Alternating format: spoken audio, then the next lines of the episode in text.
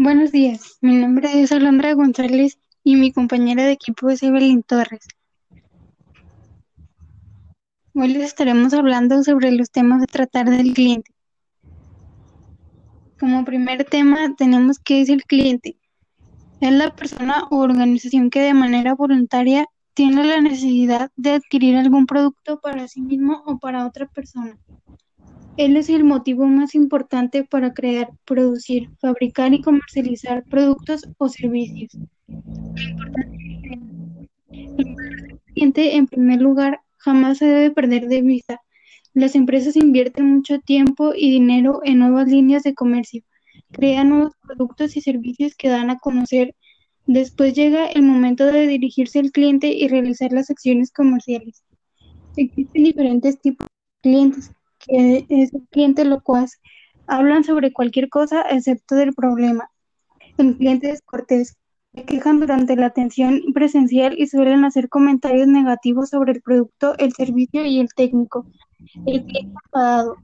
Hablan en un tono de voz elevada y suelen intentar hablar al mismo tiempo que el técnico. El cliente entendido en la materia desean hablar con, con, el técnico que tenga el mismo nivel de experiencia. El cliente inexperto. Le resulta difícil explicar el problema. A veces estos clientes no pueden seguir instrucciones. Como segundo tema tenemos los puntos importantes para tratar al cliente. La cortesía. La atención rápida, la confiabilidad, el trato personal, el personal bien informado y la simpatía. Como segundo tema, como tercer tema tenemos si te enojas no ayudas al cliente. El cliente no es ignorante, solo necesita más información sobre nuestra empresa y propuesta. No discutimos quién tiene la razón, porque el cliente es la razón de nuestro negocio.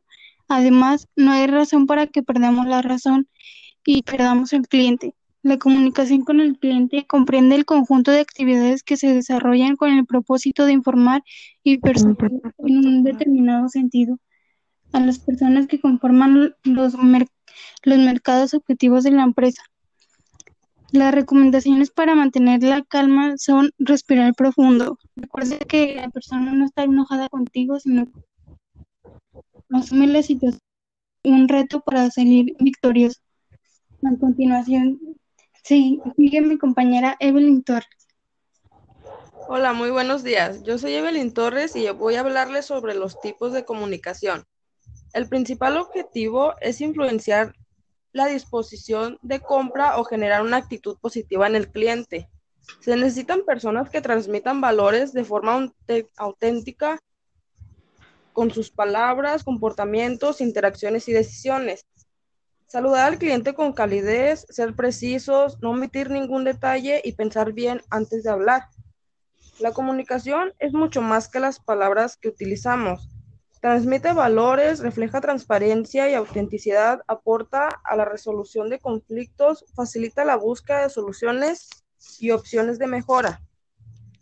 Hay componentes básicos del buen servicio que vienen siendo la seguridad. Está bien cubierta cuando no podemos decir que brindamos al cliente cero riesgos, cero peligros y cero dudas en el servicio. La credibilidad, hay que demostrar seguridad absoluta para crear un ambiente de confianza Además, hay que ser veraces y modestos, no sobreprometer o mentir con tal de realizar la venta. Es muy importante la comunicación. Se debe mantener bien informado el cliente utilizando un lenguaje oral y corporal sencillo que pueda entender. Si ya hemos cubierto los aspectos de seguridad y credibilidad, seguramente será más sencillo mantener abierto el canal de comunicación cliente y empresa. La comprensión al cliente no se trata de sonreír, sonreírle en todo momento al cliente, sino de mantener una buena comunicación que pueda permitir saber las necesidades del cliente. La accesibilidad. Para un excelente servicio debemos tener varias de contacto al cliente, buzones de sugerencia, quejas y reclamaciones, tanto física, físicamente o en un sitio. Hay que establecer un conjunto, un conducto regular dentro de la organización para este tipo de observaciones. No se trata de crear burocracia, sino establecer acciones reales que permitan sacar provecho de las fallas de nuestros clientes han detectado. La cortesía es muy importante en la atención al cliente.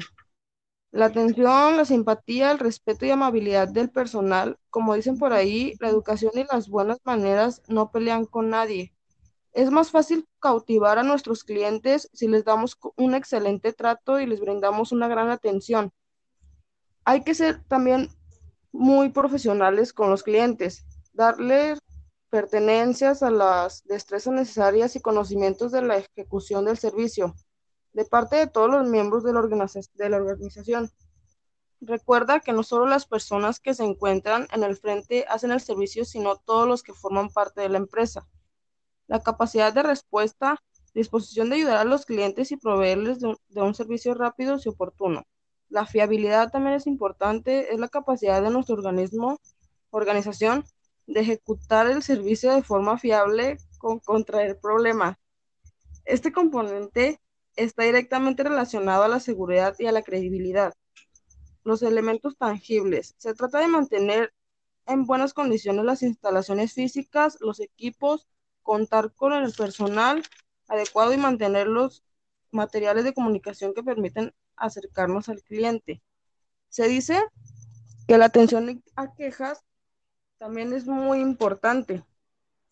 Se dice que el 96% de los clientes es muy complicado o no desea invertir tiempo y esfuerzo en hacer reclamaciones. A estas personas se les llama consumidores silenciosos. Del 4% que proporciona una segunda oportunidad, el 95% continuará realizando negocios con la organización. Un cliente insatisfecho contará su historia a un promedio de 9 personas y un 13% lo dirá a más de 20.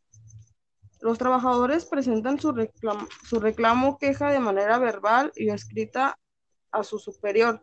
Es muy importante poderles brindar una, atención adecuada sin importar el medio por el cual estamos recibiendo dicho comentario, dicha queja o sugerencia. Los formularios se adjuntarán con el contrato, estarán en las oficinas donde estará el buzón de sugerencias para cualquier persona que desee dar una crítica o sugerencia a los, a los dueños de la empresa de mi parte es todo por hoy. Eso sería todo por el día de hoy. Gracias por escucharnos.